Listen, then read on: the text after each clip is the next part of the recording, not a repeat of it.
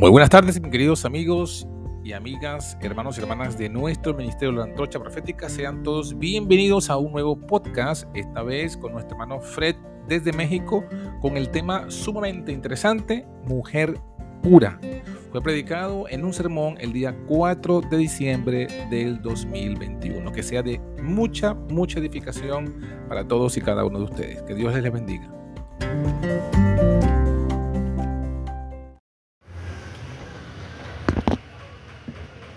Hermanos, muy buenos días.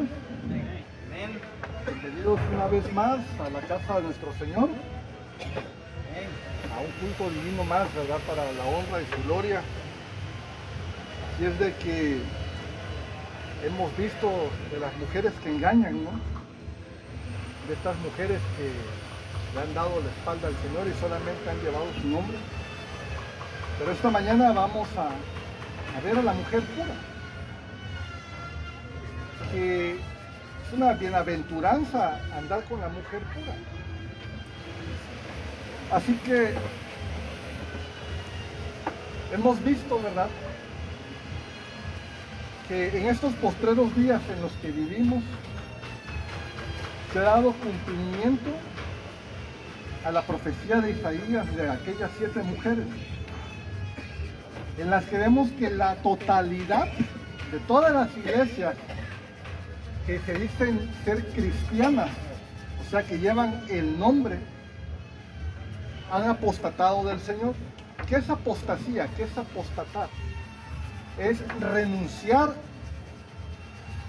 a la fe, renunciar a la obediencia, re, renunciar a la fidelidad de Dios, a los principios, a la ley de Dios, a la doctrina de salvación. Entonces, eh, vimos que no solamente iban a llevar su nombre, pero que ellas iban a llevar su propio pan, ellas iban a llevar su pan. Y vimos que ese pan no es más que sus falsas doctrinas. Y esas falsas doctrinas vimos que surgen o que son vino de Babilonia. Pero no solo vimos que llevan su propio pan, que llevan sus propias falsas doctrinas, que dan de beber a los incautos del vino de Babilonia. No, vimos que también llevan sus propias vestiduras, lo cual estaba relacionado con la justificación por la fe, pero también con la pureza de Cristo. Y cuando hablamos de la pureza de Cristo, vamos a recordar un versículo que está en Salmos 45,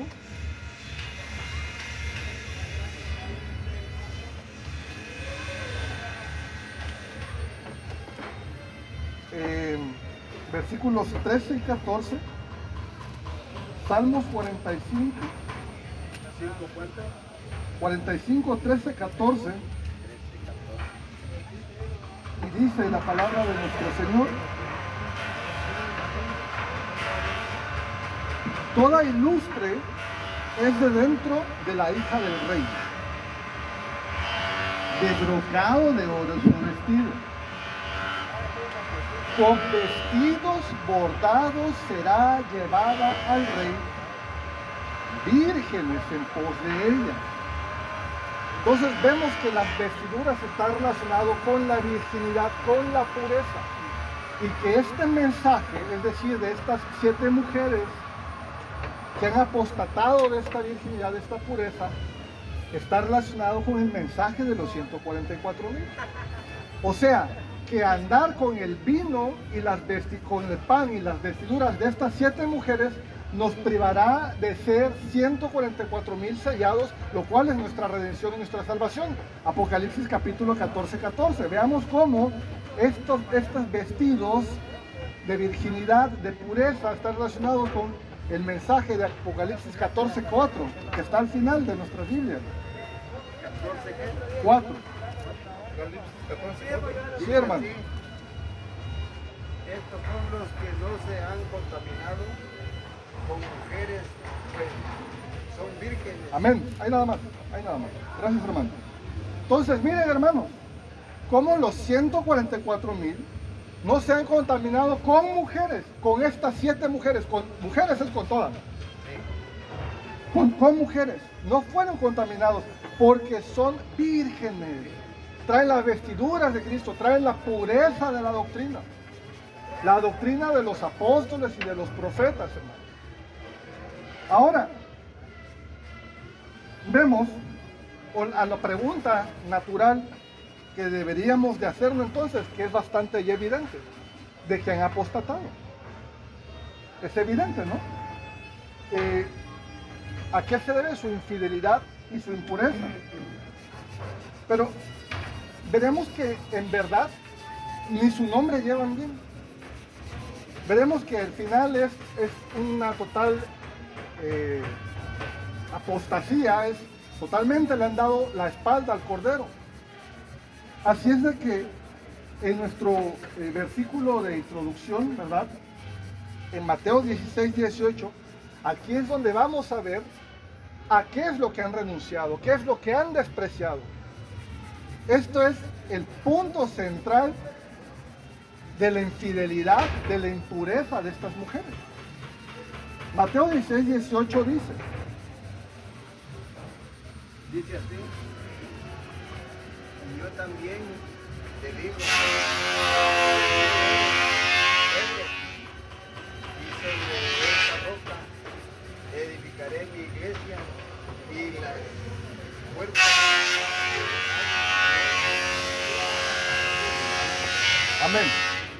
qué se refiere esto entonces, hermanos?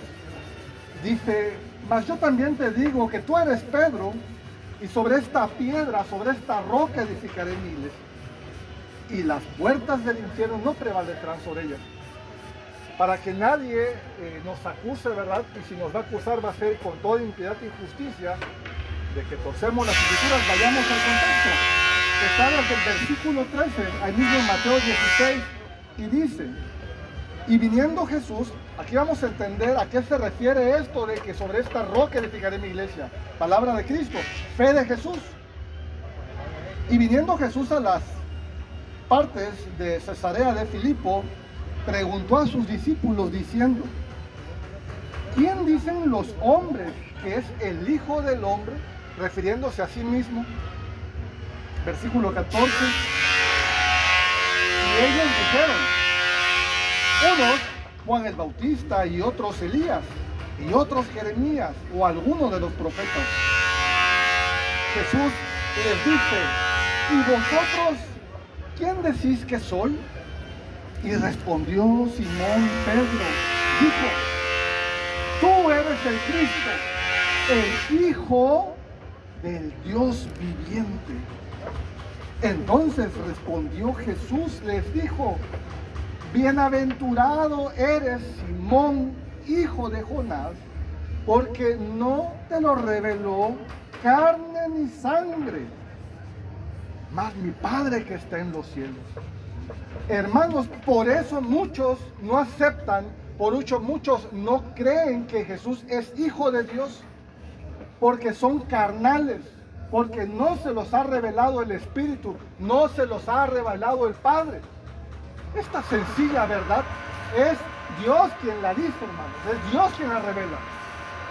Pero ¿por qué muchos dicen, niegan que Jesús es hijo de Dios?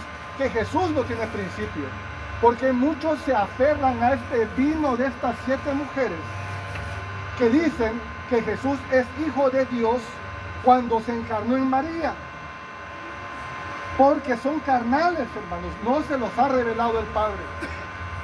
Estas siete mujeres sabemos que lo que predican, el pan que dan a comer a sus incautos, el vino de Babilonia. Quiere decir que es el vino de Babilonia que ha surgido de la madre de las rameras y de las abominaciones de la tierra.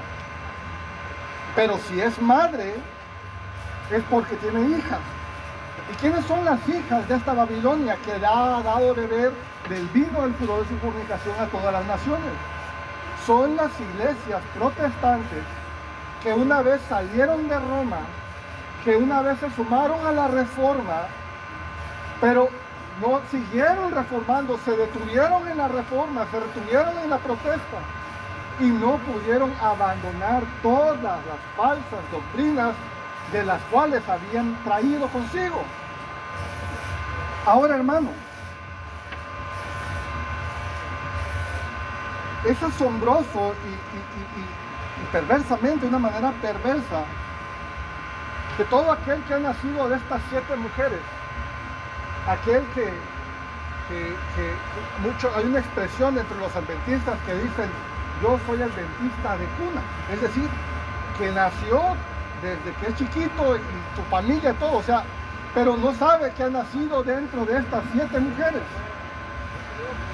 Los que han nacido no pueden ver esta sencilla verdad. Niegan las tantísimas evidencias bíblicas y de los testimonios de que Jesús es hijo de Dios. Se aferran como aquel alcohólico empedernido que se aferra a su botella para seguir bebiendo, hermanos.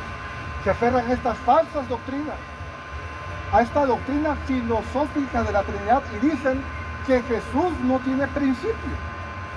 En su, en su carne, como no se nos ha revelado el Padre, en su mente carnal no pueden concebir que Cristo no tiene principio. Pero vamos a ver nuestro toque de piedra, nuestra, nuestro fundamento de fe son las escrituras, no lo que diga el hombre. Y vamos a ver qué dice la palabra del Señor acerca de Cristo, si tiene principio o no tiene principio. De una manera clara, muy clara. Vamos a ver. Colosenses capítulo 1, versículo 18. De una manera tan sencilla, vamos a ver cómo las escrituras nos dice la verdad acerca de Cristo. ¿Cuánto digo Colosenses? 1.18. Si tiene principio o no.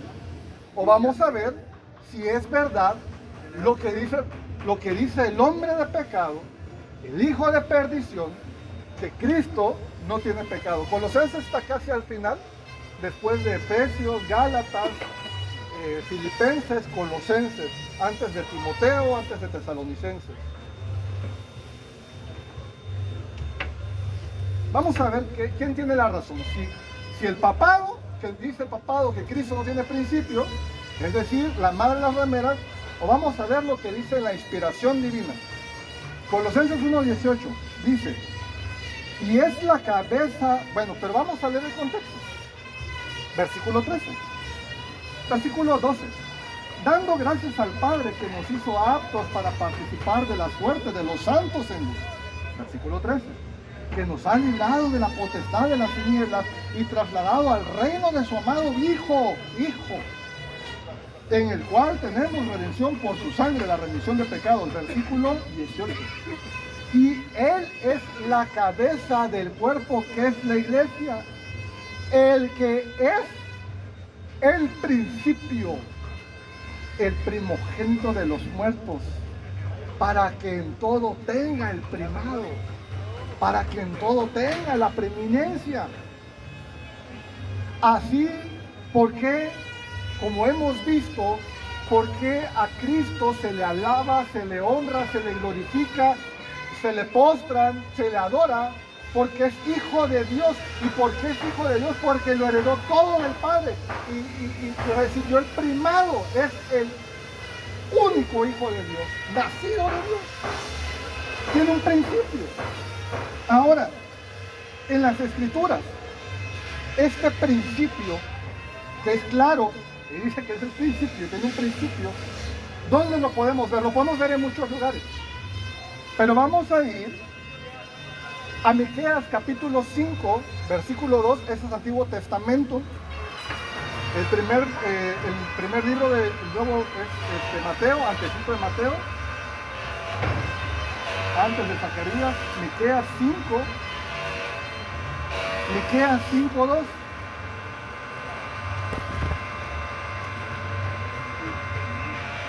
Vamos a ver cuándo es que surge, en qué momento surge este principio de Cristo. Esto es de lo que han apostatado las siete mujeres, las mujeres que engañan. Pero la mujer pura, ¿qué nos dice? Miqueas 5.2, les voy a leer dos, tres versiones. Les voy a leer primero la Dios habla hoy 1994.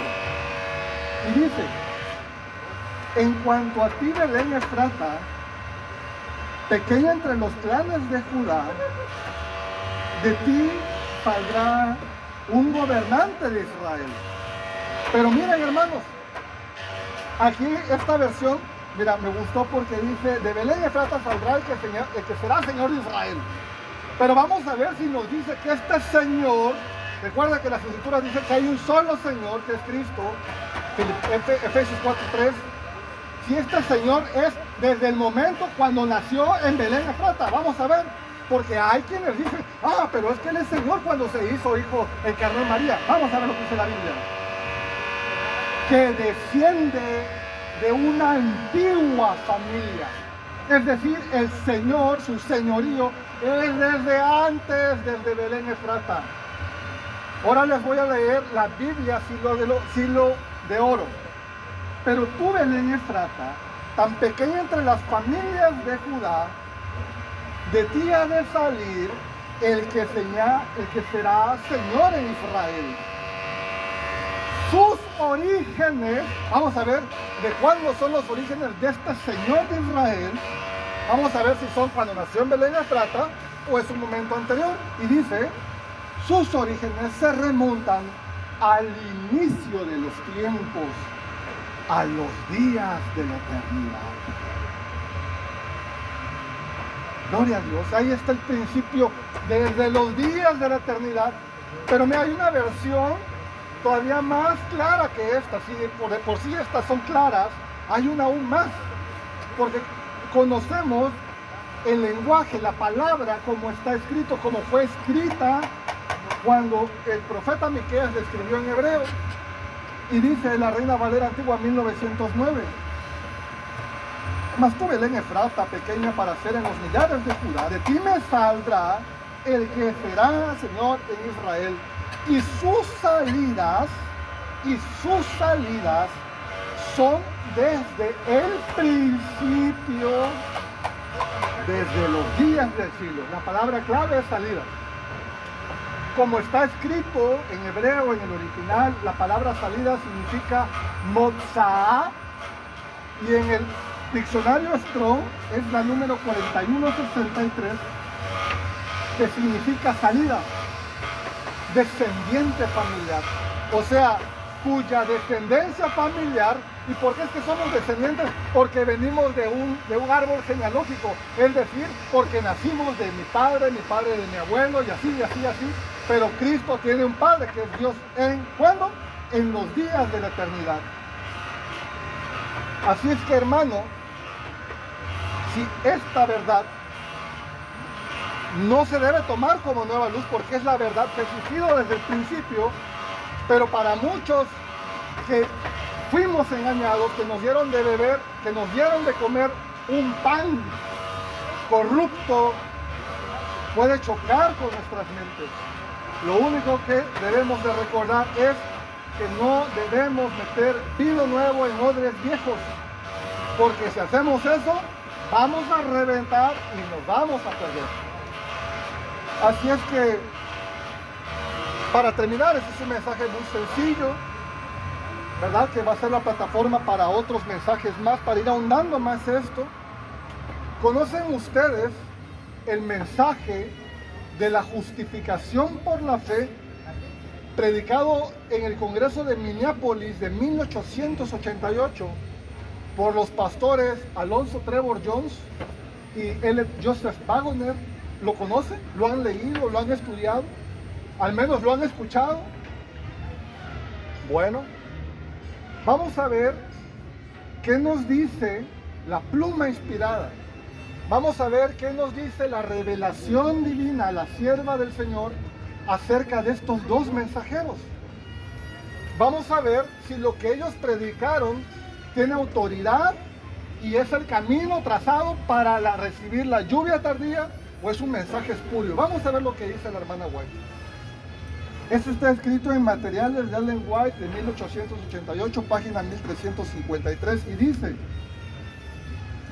Dios ha dado al hermano Jones y al hermano Wagner un mensaje para el pueblo.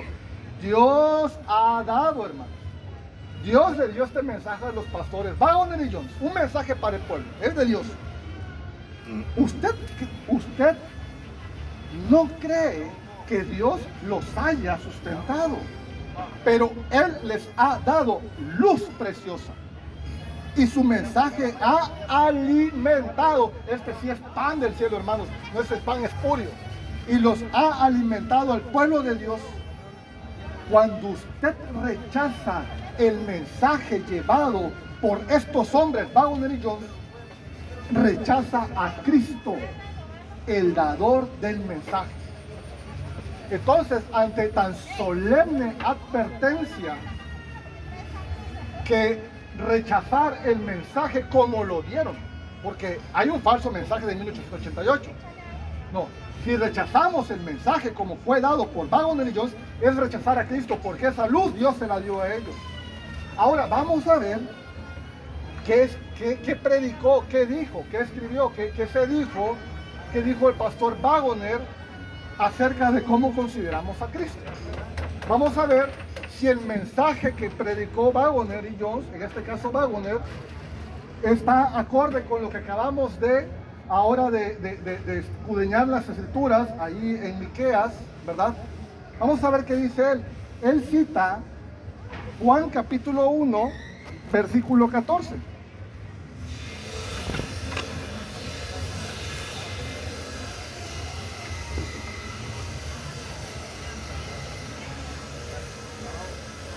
Dice, a Cristo se le dio el más alto privilegio, el de juzgar. Tiene que recibir el mismo honor que se le debe a Dios. Eso ya lo hemos visto, ¿verdad? Ya lo estudiamos en Apocalipsis 4 y 5. Debe el mismo honor que se le debe a Dios. Y por la razón de que es Dios. ¿Ok? Es hijo de Dios. Y que es igual a Dios. El discípulo amado de este testimonio, refiriéndose a Juan, cuando Juan escribe, Juan 1.1, en el principio ya existía el verbo, y el verbo estaba con Dios, y el verbo era Dios. Juan 1.1. El versículo 14 aclara que el verbo divino no es otro que Jesucristo. Y el verbo se hizo carne y habitó entre nosotros, lleno de gracia y de verdad, y vimos su gloria gloria como el unigénito del Padre. Ahora, escuchen lo que va a decir, es bien claro, bien importante. El verbo existía en el principio. Vamos a ver a qué se refiere esto. La mente del hombre no puede abarcar las edades que están comprendidas en esta expresión. No le es dado al ser humano saber cuánto o cómo llegó a ser el unigénito. Muchos dicen, no, es que no puede tener principio, porque ¿cómo? ¿Cómo fue? ¿Cuándo fue? No está revelado en la Biblia. La Biblia nos dice que tiene un nacimiento, que tiene un principio. Y Wagner nos dice que no está en nosotros entenderlo cómo ni cuándo. Solo debemos de aceptar que que Dios tiene un hijo unigénito, es decir, único nacido. Sigue diciendo, pero sabemos que era el verbo divino. No únicamente antes de que viniera a este mundo a morir, repito, pero sabemos que era el verbo divino. Dios, no cuando vino a morir, no únicamente antes de que viniera a este mundo a morir, sino incluso antes de que el mundo fuera creado. Momentos antes de su crucifixión oró. Ahora, Padre, glorifícame a tu lado con la gloria que tuve a ti antes de que el mundo fuera creado. Esa gloria no se hizo cuando Él se encarnó en María, desde antes que el mundo fuera creado, desde el día que Él nació, desde el día que comenzó su principio. Repito, Wagner dice, la mente del hombre no puede abarcar las edades que están comprendidas en esta expresión. No le es dado al ser humano el saber cuándo o cómo llegó a ser el Hijo unigénito. No está en nosotros. No es, la salvación no es entender cómo, no, es creer, creer lo que está escrito. en la Biblia, no lo que está escrito en concilios de hombres. Sigue diciendo, esto está en Juan 17.5, lo que acabo de leer, cuando dice, glorifícame a tu lado con la gloria que tuve junto a ti antes de que el mundo fuera creado. Juan 17.5. Eso es Biblia, hermano. La gloria de Cristo no es cuando nació en María, cuando fue engendrado por la Virgen María. Es desde que nació, hermano. Es claro, Juan 17.5. Ahora, Padre, glorifícame a tu lado con la gloria que tuve junto a ti antes que el mundo fuera creado. ¿Cuándo? El día de su nacimiento, el día de su principio. Sigue diciendo, y más de 700 años antes de su primer advenimiento, su venida fue predicha por la palabra inspirada. Y miren, él cita a Miqueas 5.2. Pero tú, Belén Efrata, pequeña entre los millares de Judá, de ti saldrá el que será Señor en Israel. Sus orígenes son desde el principio, desde los días de la eternidad.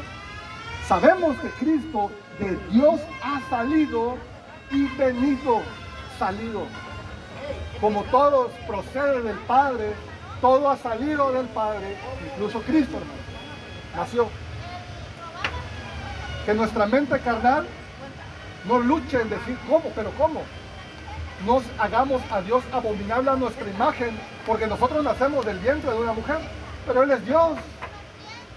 No, no nos rompamos la cabeza de cómo, no solamente aceptemos lo que está escrito. Sigue diciendo, terminando, sabemos que Cristo de Dios ha salido y ha venido, Juan 8:42 cita las escrituras, pero fue tan atrás en las edades de la eternidad como para estar más allá del alcance de la mente del hombre. No, no lo vamos a entender, hermano. No está en nosotros, solamente es creerlo. Así es que, para terminar, recuerden, rechazar este mensaje de la justificación por la fe dado por Wagner y Joyce es rechazar a Cristo. Si a alguien no le gusta, pues, está rechazando a Cristo. Estás haciendo, estás dando frutos de evidencia de que eres un hijo de estas siete mujeres. Nada más llevas el nombre, pero verdaderamente no te interesa cubrirte con la verdadera vestidura del Señor ni tomar la palabra de Dios. Entonces,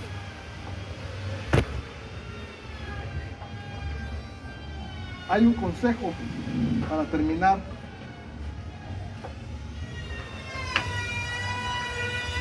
Vamos a, a- leer otro versículo. Está en Proverbios capítulo 8, Y este, Z. 24 y 25. Yo les aconsejo, yo les sugiero, yo les suplico, hermanos, estudien bien, bien, bien Proverbios 8, todo Proverbios 8. Es fascinante, hermanos.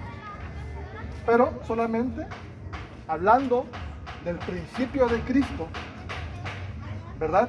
Vamos a ver qué dice Proverbios. Vamos a ver si la Biblia nos sigue diciendo si tuvo principio o no. Vamos a ver que sí. Proverbios 8, 24 antes de los abismos fui engendrada, engendrada. Es una palabra bastante sencilla para nuestro vocabulario, quiere decir que nació. Antes que fuesen los fuentes de muchas aguas, antes.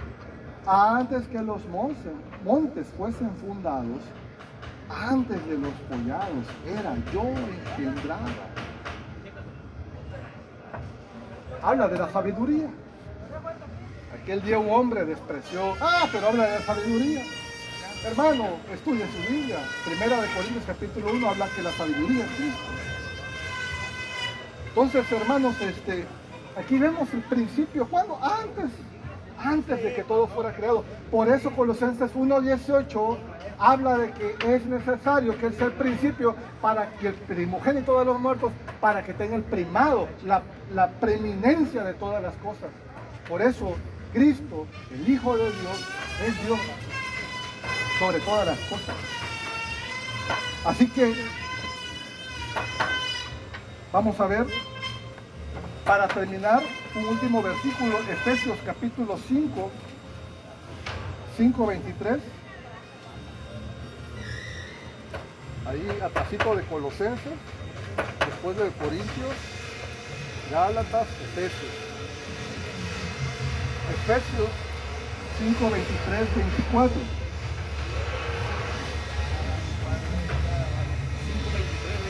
Amén. Efesios 5, 23, 24. Sí, Efesios 5, 23, 24 dice, porque el marido es cabeza de la mujer, así como Cristo es la cabeza de la iglesia. Y Él es el que da la salud al cuerpo o la salvación al cuerpo. Cristo, la cabeza, y Él nos da la salvación. Pero versículo 24. Vamos a ver si somos mujer engaña o mujer pura. Dice, así como la iglesia está sujeta a Cristo, así también las casadas estén a sus maridos en todo. Vamos a ver, sujetas a Cristo. Sujeto a Cristo es creer que Él es hijo de Dios. Este es el mensaje. Este es el mensaje de salvación. De hecho, ¿quién es hijo de Dios? para saber quién es hijo de Dios es quien ha aceptado que Cristo es hijo único nacido de Dios. Así que mi querido hermano, nos sujetamos aceptando a Cristo nuestro Señor como el Hijo unigénito de Dios. Y esta confesión de fe, que es como la de Pedro, esta es la piedra principal de nuestra salvación si no tomamos, si no nos sujetamos a esta confesión de que tú eres el Hijo del Dios viviente, como dijo Pedro, seremos como esas mujeres fatuas, hermano, que han fornicado con falsos dioses. Ahora, Mateo 16, 17, 18 dice, bienaventurado, Mateo 16, 18 nuevamente, Jesús dice, bienaventurado eres Simón, Jesús hijo de Jonás, porque no te lo reveló carne ni sangre. Si tú hoy no has creído, gloria a Dios porque no te lo reveló carne ni sangre. No te lo revelé yo, hermano. Te lo ha revelado Dios, te lo ha revelado el Padre que está en los cielos. Y todo aquel que tenga esta profesión de fe, el Señor nos dice, sobre esta roca edificaré mi iglesia y las puertas del Hades, del infierno, del Gehenna, no prevalecerán contra ellos. Hermanos, Satanás es un enemigo derrotado si nosotros tenemos esta profesión de fe. Ahora, si llegase esta verdad, sencilla verdad, a tener algún conflicto en nosotros, porque no la entendemos, veamos para terminar con este mensaje lo que nos dice Hebreos capítulo 11, 3, hermano. Este es el consejo, esta es la súplica que el Señor nos da, hermanos, para poder aceptar a Jesús como el Hijo de Dios, el que tiene un principio desde los días de la eternidad. Hebreos 11.3, hermanos, esto nos dice el Señor, suplicante nos lo dice, hermanos. Hebreos 11:3. Por la fe entendemos. Por la fe entendemos haber sido compuestos los hilos por la palabra de Dios. De hecho lo que se ve de lo que no se veía. Hermanos, primero viene la fe. No quieras entender para creer. No, hermano. Primero ten fe en la palabra de Dios y después Él te lo va a hacer entender. Amén. Es bien sencillo. Cree lo que está escrito. No creas lo que has creído. Porque nos ha enseñado, nos han, dado, nos han dado un pan que no sirve. Creyendo eso, hermanos, las puertas del infierno no prevalecerán sobre nosotros. Y tendremos esa, esa, eh, esa confianza de que vamos perfilándonos hacia la Canaán celestial. Glorioso mensaje, ¿no, hermanos? Entonces, eh, esto ha sido todo. Ha sido breve el mensaje. Vamos a continuar eh, sucesivamente, ¿verdad? Porque algo que cuando, cuando hablábamos de las siete mujeres, algo que no les dije, hermanos, antes de terminar, es que, bueno, hay una madre, ya sabemos que es el sistema papal. Tiene hijas, con las iglesias protestantes, todos los cristianos que salieron de Roma. Pero ¿saben ustedes que también tiene una hermana?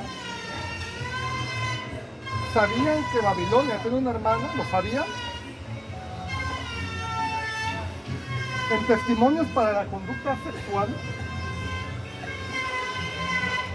en la página 211, párrafo 3, dice lo siguiente. Roma inspirada. Corremos el peligro de llegar a ser hermana de la caída Babilonia. Corremos el peligro de llegar a ser hermana de la caída Babilonia. No hija, ni madre, hermana. Y permitir que nuestras iglesias se corrompan, se llenen de todo espíritu inmundo y albergue a toda ave inmunda y aborrecible. Llamado. ¿Podremos ver claramente nuestra situación? ¿Podemos ver que nuestra iglesia se ha convertido, hermanos, en habitación de demonios y de albergue de toda inmunda y aborrecible? La experiencia que ustedes han tenido no es suficiente para darse cuenta. El llamado divino nos dice, podremos ver claramente nuestra situación y no proceder en forma decidida a curarlos, a curar los males existentes. Testimonio para los ministros.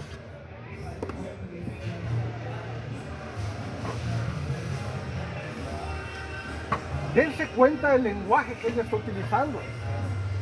Está hablando que ya desde sus días ya está este peligro. Es un, es un presente, presente perfecto, está hablando y ya está ocurriendo, hermano. ¿Qué será en nuestros días? Vamos a ver testimonios para los ministros. Página 283, párrafo 2. No debemos introducir el mundo a la iglesia. No debemos. Ni casarlo con ella. Pues así formamos un vínculo de unidad. Esto significa que la iglesia ciertamente se corromperá y llegará a ser, como lo declara el Apocalipsis, albergue de toda ave inmunda. Esto es el mensaje del cuarto. Y esto ya ocurrió. Nos convertimos en hermana de Babilonia desde hace mucho tiempo. Aquí el que haya, el que nadie, aquí, nadie puede decir, aquí o donde sea, en cualquier parte del mundo, decir y sacar su espíritu laudicense y decir, yo llevo 30 años, yo llevo 40 años, hermano, naciste en la hermana de Babilonia. Así es de que el consejo de inspiración divina de Hebreos 11.3 nos dice, por la fe entendemos. Sencillo, es bien sencillo. Por la fe, crees en la palabra, crees en la fe de Jesús. ¿Qué es lo que acabamos de ver? La fe de Jesús. Jesús dice. Jesús dice, pues la fe de Jesús, bienaventurado eres. Porque tú has creído, te lo ha revelado el Padre, de que yo soy el Hijo del Dios vivo. Así es que hermanos, eh, pues primero Dios, ¿verdad? Que este mensaje nos siga moviendo, hermanos, para a seguir estudiando y aceptar el fundamento de nuestra iglesia, la roca del Señor. Así es que este ha sido el mensaje de, este, de esta tarde, de este día, de este culto divino. Y como siempre, seamos verianos, nobles de corazón, escudriñemos, con solicitud aceptemos el mensaje, pero escudriñemos, no lo dejemos en el olvido. ¿Sí? Y cualquier, cualquier cosa, soy su siervo, estoy para servir. Así es que mis queridos hermanos, pues esto ha sido todo. Eh, vamos a entonar un canto, un himno, se llama Dejo al mundo. Nos ponemos de pie. Amén.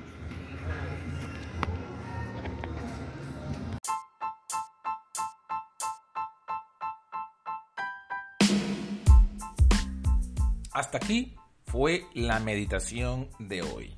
Si te ha gustado este episodio, dale me gusta. Suscríbete a nuestro canal de la Antorcha Profética y compártelo con todos tus amigos. Así no se perderán ningún contenido del que estaremos compartiendo diariamente por aquí.